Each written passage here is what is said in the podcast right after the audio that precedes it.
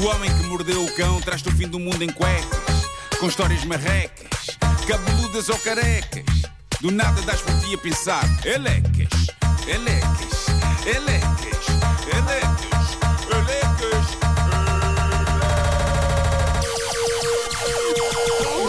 O homem que mordeu o cão traz-te o fim do mundo em cuecas.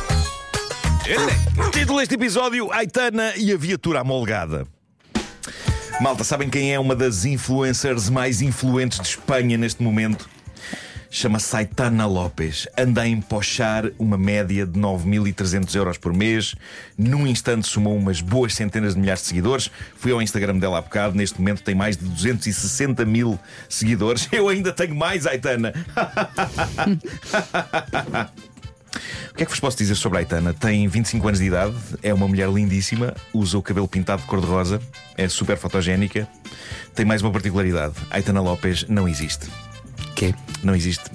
Foi uma criação de inteligência artificial engendrada por uma agência de moda espanhola, a Clueless. E a coisa, na verdade, nunca foi escondida por eles eh, na agência. O Instagram dela diz, desde a primeira hora, Powered by AI, ou seja, feito com a ajuda da inteligência artificial. Mas o que é certo é que as pessoas não repararam nisso. Algumas tentaram entrar em diálogo com a Aitana. Alguns homens tentaram convidá-la para sair. Como levar uma tampa de uma mulher que não existe? Mas é, é curioso, tu falaste dela e eu entrei no perfil e, e não percebi. Não percebi que era inteligência artificial. Está mesmo bem feita. Está muito bem feito. Uh, e mesmo agora que está perfeitamente Tem que estar estabelecido. bem feito. Portanto, está bem feito. Está bem feito. Está bem feito, exato. As surpresas que o Marco gosta. Tem que estar bem feito. Está bem Exato. feito. Uh, e agora está estabelecido que a Aitana Lopes é uma criação digital, já toda a gente sabe, mas continua a haver muita gente que se diz apaixonada por ela e a fazer-lhe juras de amor. Eu acho que vamos chegar a um ponto em que é irrelevante se uma pessoa existe ou não para, para uma pessoa lhe declarar o seu amor. A Aitana demorou dois meses a desenvolver. Custou uns bons 5 mil euros a criar, mas o retorno é incrível. Ela, ou melhor, as pessoas que a criaram, estão a ganhar bom guito em campanhas publicitárias no Instagram, o que pá, levanta algumas questões arrepiantes para tantos influencers, porque a Aitana é super rentável, é super disponível para qualquer campanha e nunca vai envelhecer. Isto é tramado.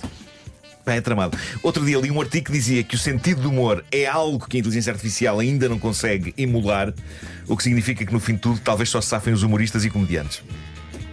Pelo menos até a inteligência artificial começar a fazer piadas de jeito, ainda não faz. Eu gosto no fim Ah, de tudo, não é? Quando o mundo acabar, sim, ficam as baratas, os humoristas. Exato. E os exato. comediantes. Só isso. Ahm, mas a questão é que para se fazer piadas de jeito tem de se sofrer. Tem de se ser inquieto e conhecer os caminhos mais íntimos e negros da mente humana.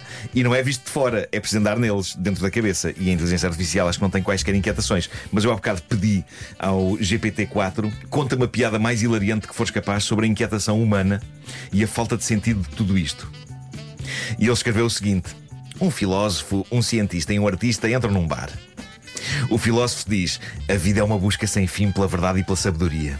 O cientista diz: a vida é um conjunto de fenómenos naturais que podem ser explicados pela ciência e pela razão. O artista diz: a vida é uma expressão da beleza e da criatividade. O barman diz: a vida é uma piada e a piada é que não há sentido algum. E acaba aqui. Ah, era para rir. É, não, eu percebo, não é? Visões da vida, o Sim, filósofo, sim. cientista, o artista, todos pretenciosos e tal, e o barman pragmático. Mas isto, pá, isto não faria rir ninguém no espetáculo, não é? A vida é uma piada e a piada é que não há sentido algum. Não parece o fim de uma piada, podia ser o desabafo de um bêbado solitário. Antes de tirar a vida a si mesmo. Que horror. Eu acho, Eu acho que a malta que trabalha em humor ainda tem trabalho, eu acho. Mais uns tempinhos. Bom, às vezes acontecem coisas na vida que nos levam a pensar que a vida está avariada. É o chamado glitch in the Matrix, o mundo a dar erro. E esta nossa ouvinte sentiu isto, deixou o seu desabafo no Reddit do Homem que Mordeu o Cão. Para fazer parte do Reddit do Homem que Mordeu o Cão, vão ao reddit.com e procurem por HQMC e ingressem forte nesta comunidade de troca de histórias bizarras. A nossa ouvinte diz, eh, e esta nossa ouvinte no Reddit tem o nome Excellent Silver 1984. Ela diz: Ouço todos os dias o homem que mordeu o cão. Às vezes penso, já me aconteceram coisas engraçadas, mas acho que nada que fosse incrível ao ponto de contar no homem que mordeu o cão. Hoje foi o dia. Vamos a isto, minha querida Vamos. senhora, vamos. Há dois meses, diz ela, fui assistir ao jogo de futebol da minha filha mais nova. Levei o carro, estacionei num parque de estacionamento de um supermercado que está ao lado do campo. Quando acabou o jogo, viemos embora. Quando voltei a estacionar o carro, já noutra zona da cidade, reparei que me tinham dado um bom golpe no carro. Barafustei, roguei pragas, mas lá encontrei um cartãozinho muito pequenino no para-brisas. Por sorte, o senhor que me bateu no carro era sério, benzo a Deus, e o cartão tinha um número real para o qual ligámos e combinámos fazer uma declaração amigável. Certo, o senhor que bateu no carro era sério. Sinto que o facto de ter deixado um cartãozinho muito pequenino pode ter criado nele a sensação de oh, se ela vir, viu, se não. se o cartãozinho se perder ou voar, pelo menos eu tenho a consciência tranquila, deixei um cartãozinho. Mas deixei. Diz ela, uh, demorámos dois meses a ter o carro arranjado, chapa e pintura, por motivos de disponibilidade da oficina. Ontem fui buscar o carro, estava perfeito, lindo. Eu nunca bati com o carro, por isso essa era a única molgadela ou marca, mas irritava-me ver o carro assim. Pois claro que sim mas agora estava como novo e é o que interessa. Hoje acordei, diz ela, por hoje, entenda-se, creio eu, este fim de semana, acho que sábado, e lá fui eu para outro jogo de futebol, desta vez do meu filho do meio. Por coincidência, o jogo foi nesse mesmo campo de futebol, estacionei no mesmo parque de estacionamento como toda a gente faz, aproveitei para ir ao supermercado para aproveitar o tempo, fui ver o jogo, ganharam, boa, saímos do jogo felizes, fomos embora. Ao estacionar, já à porta de casa, digo aos meus filhos: Ah, é verdade, vocês ainda não viram. Olhem que lindo que ficou o carro já a arranjar. Ela não conseguiu terminar a frase. Diz ela, não terminei a frase porque nesse momento vi que aconteceu novamente. Deram um golpe exatamente no mesmo sítio. Parte dianteira lateral direita. Exatamente no mesmo parque de estacionamento onde toda a gente estaciona quando vai a esse campo. Não tive a sorte de ter um cartãozinho com o contacto. O carro estava estacionado perfeitamente, até com os espelhos recolhidos para evitar golpes. Pá, isto é Mas se calhar foi o mesmo senhor, ela No tentava mesmo- ligar a Toda a outro. gente está a pensar. Epá, eu. eu Eu ligava. Olha, por acaso eh, não repetiu. Ela, ela diz, ela diz, queria esclarecer que nunca vou a esse supermercado, nem a esse parque, fui há dois meses e hoje.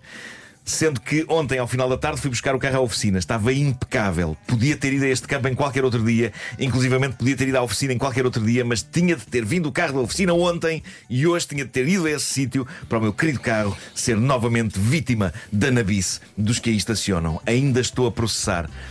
Pá, como vocês dizem, eu, eu gosto de pensar que foi o mesmo tipo que lhe deu uma nova traulitada no carro, só que desta vez pensou: é pá, caraca, não pode ser. que se Ou então pensou, ela já tem não o vou- número. Desta vez não vou deixar nada. Mas, mas ela não então- sabe quem foi? Não sabe, não Ah, sabe. pá, não me faças isso. Não sabe. Ah, Como é que eu vou ou- dormir? Ou então, eu acho que esta nossa ouvinte devia procurar melhor, porque pode ter dado o caso dele ter deixado um papelinho ainda mais pequeno, tipo um selo do CTT. Rebiscado, preso numa das escovas. não é? Mas a nossa ouvinte começou a questionar a própria realidade. Ela diz: Fiquei absolutamente baralhada a pensar se teria sonhado e afinal não tinha arranjado o carro ontem. Liguei ao meu marido que achava, obviamente, que eu estava a gozar com ele. Isto era incrível. Toda a sequência de ir buscar o carro à oficina tinha sido um sonho e ela só agora percebia. Eu de facto estranhei um pouco o senhor da oficina ter cabeça de cão e pelo cor-de-rosa. Então, ou então ela ter visto o carro todo, menos o sítio que estava amalgado. exato, exato. Esqueceu-se de ir lá. É, o carro está ótimo. Ela termina a dizer: Uma amiga disse-me que respire fundo, abre uma garrafa de vinho tinto e não tente perceber esta falha na realidade. Afinal, há coisas que não se explicam. Desculpem, o texto vai longo, eu tenho de ir buscar a minha garrafa de vinho para processar estes acontecimentos. Ela não escreveu mais, enfrascou-se forte. Coitada. Eu gosto da especificidade. Tinto, não é? Para estas questões é tinto. Para dramas de.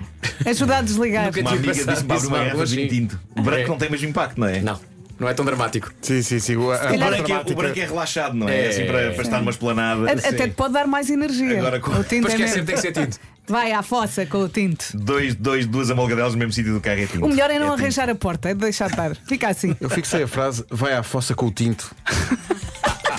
É isso. Bom,